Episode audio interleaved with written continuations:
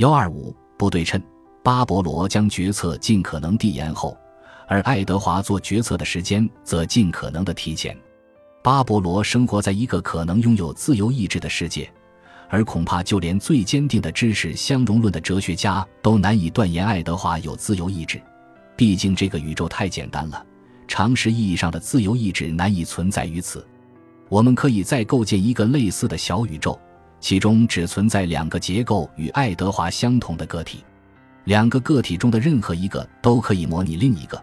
但有趣的是，观察者爱德华如果只能看见被观察者爱德华所产生的事件，就没办法模拟后者。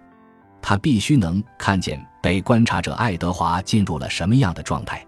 相比之下，巴勃罗模拟爱德华的时候，他可以在不看爱德华所处状态的情况下匹配爱德华的动作。他只需要知道爱德华产生的事件就足够了。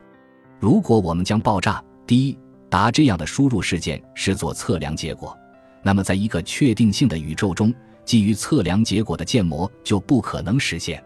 你必须能看到比测量结果更多的东西，必须能窥视你所观察的系统的灵魂，并看到它究竟处于什么样的状态。如果我们所处的真实的宇宙是确定性的。那么，我们所构建的模型也一定是确定性的，它的结构一定与爱德华相同，而不似巴勃罗。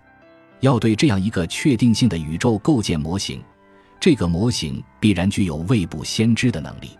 无论对象是谁，模型必须能从一开始就预知对象的全部未来。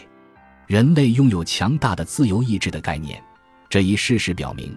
我们可以对巴勃罗这样的自动机建模。事实上，我前面写的那一大段话，恰恰就是在做这样的事。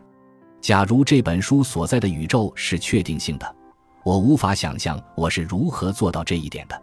我所能给出的解释，比我们生活的宇宙不是确定性的这个简单的回答要复杂的多。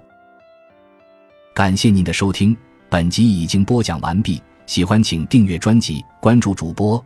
主页更多精彩内容等着你。